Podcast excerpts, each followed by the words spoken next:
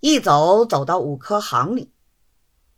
五科接着忙问：“生意怎么样？开账没有？”魏偏任递给他看。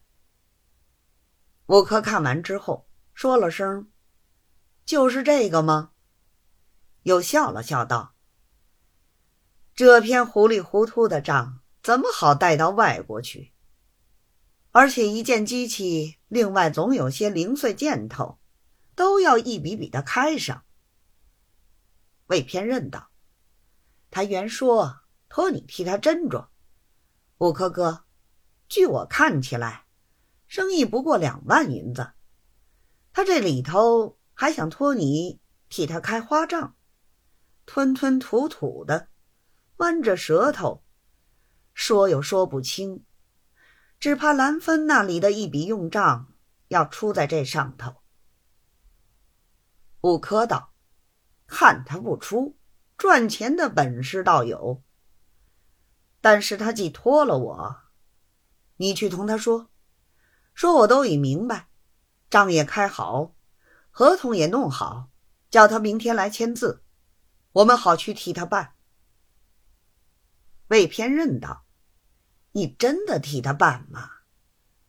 他银子存在号里，刚才我从同庆里出来。”先晚到号里打听过，由山东汇下来总共不过两万银子。听他说这一礼拜头里倒去拿过好几千。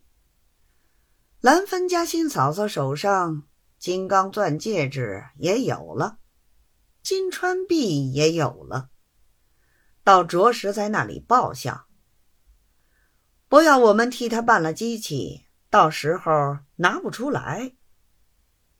裘五科道：“你这个人真正干的，叫他先来签了字，怕他走到哪里去。你我总不会落空就是了。”魏偏任一听此言，也就明白，当夜又赶到同庆里，通知陶子尧，告诉他说各事都已停当，只要他明天十一点钟。到行里签字。